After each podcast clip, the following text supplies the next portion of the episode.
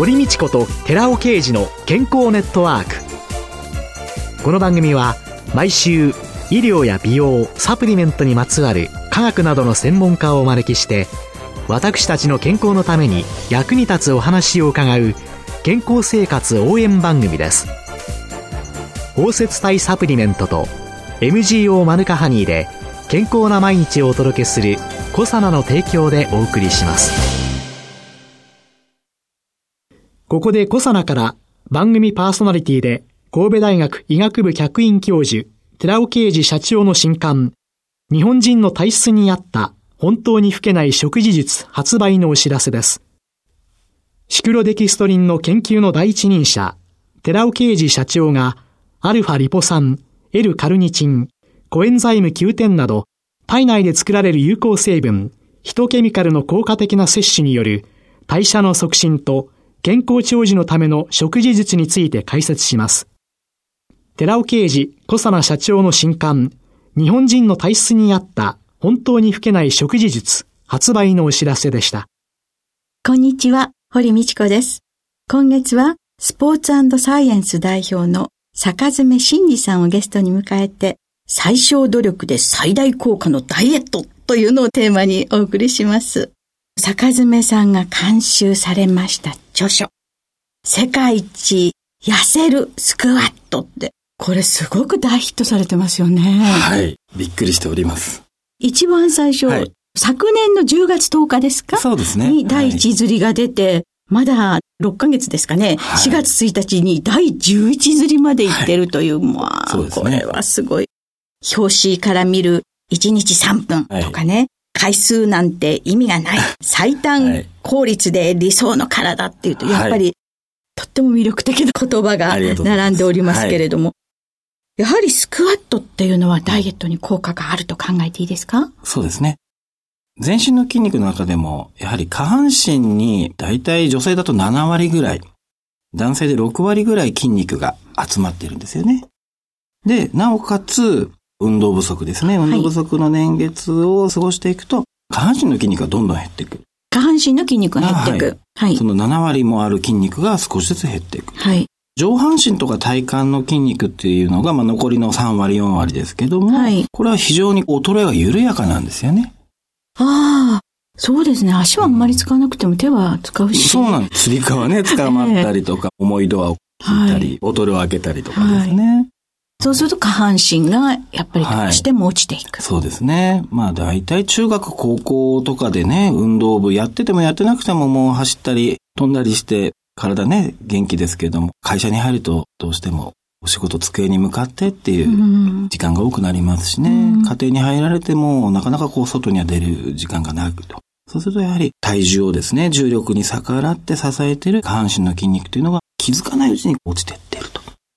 ですからそれによって代謝ですね、基礎代謝量が少しずつ落ちていって、その結果として同じ食事をとっているのに少しずつ脂肪が増えていってしまうと。筋肉が減るイコール基礎代謝が減る。うん、はい。そして少しずつ体重が増えていく。そうですね。という。それだからこそですか？スクワットこそ最強のソリューションと著書の中で述べられていますけれども、はいそれはもう少し今の内容を詳しく教えていただいてもいいですか、はい、そうですね。例えば脂肪が増えてくるとどうしても皆さんこう腹筋運動、特に今の少し薄着になる時期になると腹筋運動頑張ったりとか、男の人ですと腕立て伏せ頑張ったりとかするんですけれども、そこの筋肉量ってもともとそんなには多くないですし、そこが衰えたから脂肪が増えてるわけじゃないんですよね。ああ。なんかね、女性だとね、二の腕のところにね、ね。脂肪がついてくるとね、ついついね、いろんなのを見ると、上半身のことを考えてしまうけれども、ね、筋肉女性7割は下半身。下半身。というのを頭の中に入れておくことが必要で。はい、その下半身を鍛えるのにスクワットっていうのがいいんですか、うん、そうですね。このスクワットも従来いろいろな、それこそ体育でやってたような屈伸運動ですとか、はい、プロレスでやるようなヒンズスクワットっていうようなものとかですね。はい、いろんな方法がありますが、私が普段のスポーツ選手とか、一般の方とか、お子さんとかに紹介しているスクワットっていうのは、そんなに実は難しくなくって、ええ、大体正しくやればもう10回ぐらいの回数でも十分なんですね。10回ですか？はい。もうお亡くなりになりましたけれども、えー、有名な女優さんが、もう何回も、はい。100回でしたっけはい。っておっしゃってましたよね。おっしゃってましたね。だから、はい、スクワットってそのくらいやらないと効果ないんじゃないかなって、皆さん思ってるんじゃないかしら。あ確かにそうですね。筋肉っていうのは、持久力のある、はい。チキン、遅い筋肉って呼ばれるものと、はい。はい、非常に力の強い側筋って呼ばれるものと2種類がありまして、はい。運動不足でどんどん減っていくというのは、この側筋っていう力強い筋肉。あ、いわゆる瞬発力というか、はい、こういう椅子からさっと立ち上がる 時に使う筋肉。はい。はい。それが運動不足でどんどん落ちていくわけですね。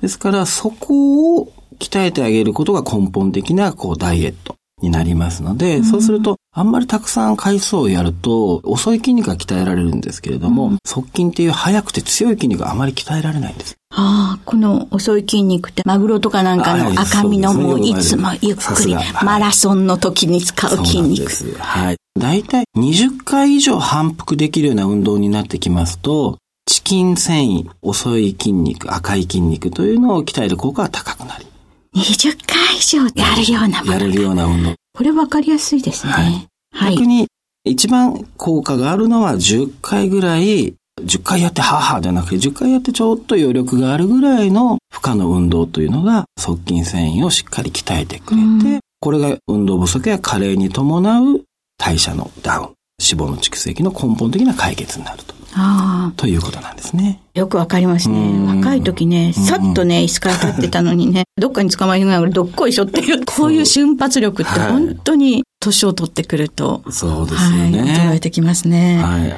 これを鍛えるのがスクワットですか？はい、そうですね。ご自宅でも本当に一畳のスペース、半畳のスペースできちゃいますし、えー、もっと言えば日常生活で椅子から立ち上がる動作を無駄な動きをなくして、筋肉だけを鍛える動きにしたのがスクワットと言ってもいいと思います。あ、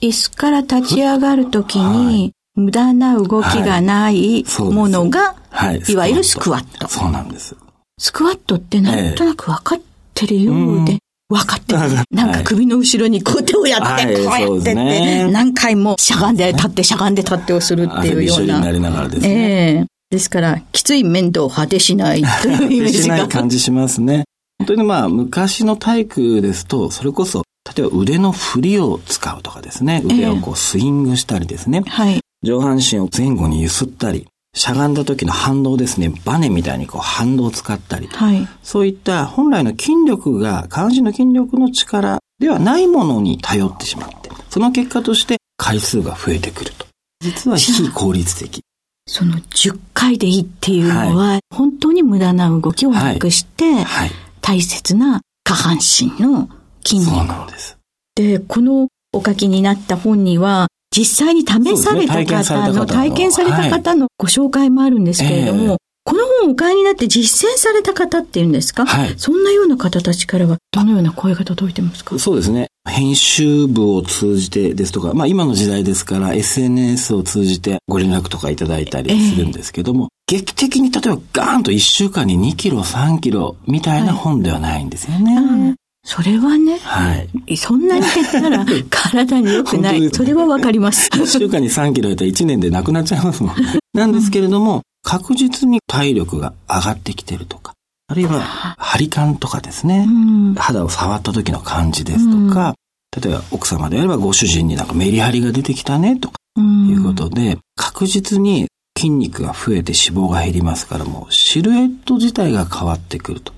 急激な数字の変化、体重が急激に落ちるわけじゃないんですけど、減ってしまった筋肉、エビフライで言えば、エビがしっかりしてきて、衣のフライがこう減ってきてるような状態ですから、非常にプリッとした感じになってくるんですよね。見た目上。春の体、はい、ダブダブの余計なものが消えていく。はい。うん、実際にですね、これ、ダイエットっていうことが歌ってありますので、はい、世界一痩せるっていう表現になってますので、この読者層というのはどのくらいの方ですかね、はい、そうですね。私が伺っているところではメインの購買数を買っていただいている方は30代後半から50代の女性というのが一番多いと伺っています。えー、これずっと見させていただいてね、はい、そういう美的なものがね、とても気になる方よりも、もう60とかね、70になってまいりますと、今後自分の足できちんと歩いて、誰にもお世話にならないでというフレイルってことを考えると、これ、まさに私、あれ？これって60代とか70代の人がご覧になって、おやりになったらいいのかなと、私自身もきつくないというのと回数が、はい、おっしゃる通りだと思います。ねダイエットって言うとどうしてもなんか一言体重が落ちていくっていう感じがありますけど、うん、やっぱり減ってしまった筋肉を取り戻すということが大事だと思うんですよね。はい、それによって基礎代謝を正常な状態に体温もしっかり上げていくと、うん、免疫力も上げていくと。いうことが本来の一番大事なダイエットのあるべき姿だと思います。うん、ダイエットというとね、本当に体重を減らしていく年齢層若いっていうイメージになってしまいますけど、うん、そうじゃなくて、やっぱり筋肉をしっかりつけていくというのは、今堀先生おっしゃった通り、やはり50代、60代、70代、まあもっと言えば80代の方にもぜひやっていただきたい運動なんですよね。今ね、くしくも免疫力が上がったりとか、いろんなことをおっしゃってたんですけど、はい、スクワットの効果っていうのは、単に痩せるっていうことではない、シルエットが良くなるっていうことだけではない、基礎代謝が上がるということ、そうすると体温もやっぱり。そうですね。当然、筋肉1キロで20キロカロリー程度とよく言われますけれども、はい、逆に10キロ筋肉が減ってしまったら、基礎代謝100キロカロリー落ちてしまうと。うん、当然、体温というのはね、基礎代謝量と相関関係ありますから、うん、体温の低下も大きく関わっていると。うん、逆にね、僕みたいなこう筋肉を鍛えてると体温が熱くて今日も汗びっしょりなんですけど、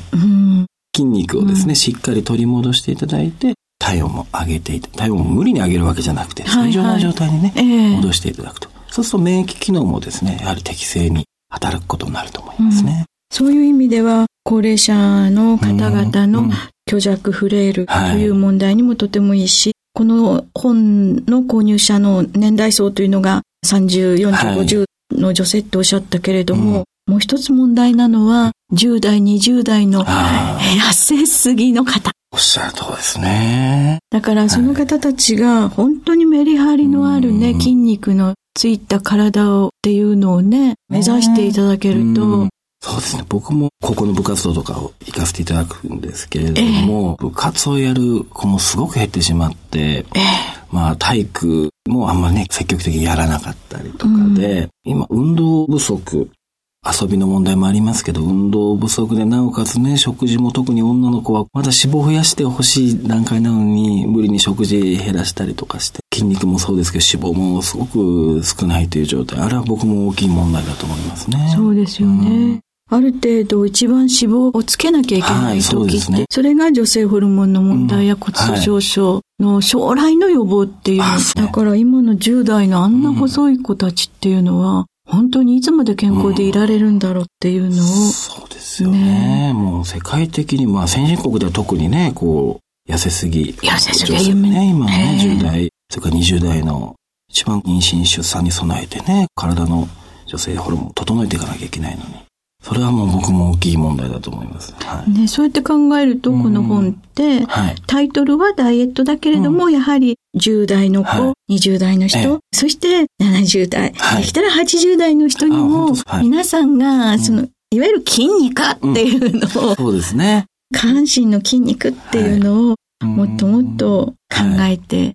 ただけたらっていう。はい、でいろいろな書籍をお出しになっていらっしゃいますけれども。出すだけは出しております。そういう中で、やはりこの簡単にできるっていうことが一番、坂爪さんが目指してらっしゃることなんでしょうか？そうですね。例えば、ムキムキになりたいような方ってほっといてもやりますよね。ランニングでこう、記録を出したい方とか。うん、でもそういうことはやっぱりごく一部だと思うんですよね。うん、まあ人間の本能として楽をしたいと。うん、できるだけ楽しいことをやりたいと。でもその引き換えに健康とかですね、美容って実は損なわれていくんだ。ですからその代償行為として絶対運動は必要なんですけど、続けられないとですね、やはり意味がないので、はい、できるだけ間口を広く、スクワットなんかでもですね、段階がいくつかあるんですけれども、この第一段階はまずはこの椅子から立ち上がるレベル。はい。はい。そこからスタートしていただきたいということで、はい、まあもちろんね、体力が上がってくれば、あるいは年齢的に若い方はですね、もうちょっとレベルの高いものも掲載してますんで、そっちにもチャレンジしていただきたいとは思うんですけど。はい。じゃあ、入門編からいろいろ今月教えていただきたいと思います。はい今週のゲストはスポーツサイエンス代表の坂爪真二さんでした。来週もよろしくお願いします。よろしくお願いいたします。続いて、寺尾刑事の研究者コラムのコーナーです。お話は、小佐野社長で神戸大学医学部客員教授の寺尾啓二さんです。こんにちは、寺尾啓二です。今週はスキンケアのための科学、その3、レチノールについてお話しさせていただきます。いつまでも若く美しい肌を保つにはどうしたらいいのか。スキンケアのための科学について豆知識を身につけていきましょう。このシリーズのその1では、色白美人のシワたるみ防御法について解説し、その2ではシワたるみ原因である神秘内に存在する毛細血管のダメージ、老化に対する対処法を紹介しました。今回はシワたるみの生成抑制に有効なレチノイドの中でも安全性と効果を考慮した場合に最も美容液への配合が好ましいレチノールについて紹介します。レチノイドには繊維画の活性化に伴うコラーゲンの生成促進によってシワやたるみの生成を抑制する効果やすでに発生してしまっているシワやたるみを減少させる効果があります。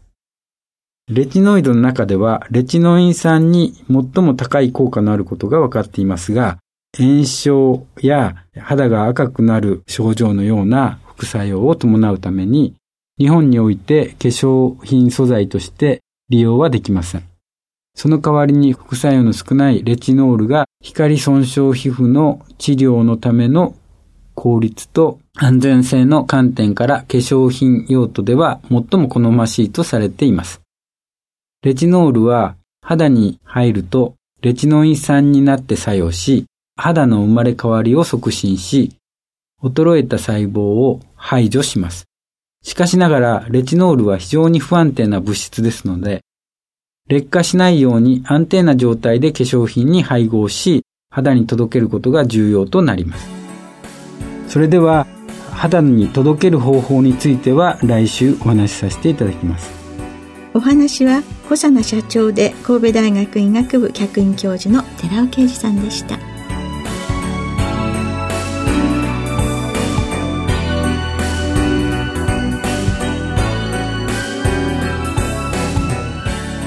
ここで小佐奈から番組をお聞きの皆様へプレゼントのお知らせです。1日摂取量に制限のない新食物繊維アルファシクロデキストリン環状オリゴ糖に燃焼系アミノ酸といわれるカルニチンをプラスしブルーベリー味で食べやすくしたダイエットサプリ。コサナのピュアファイバーカルニチンプラスを番組をお聞きの10名様にプレゼントします。プレゼントをご希望の方は番組サイトの応募フォームからお申し込みください。コサナのピュアファイバーカルニチンプラスプレゼントのお知らせでした。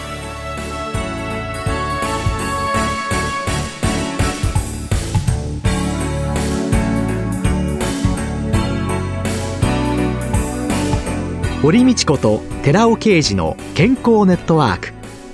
この番組は包摂体サプリメントと MGO マヌカハニーで健康な毎日をお届けするコサナの提供でお送りしました。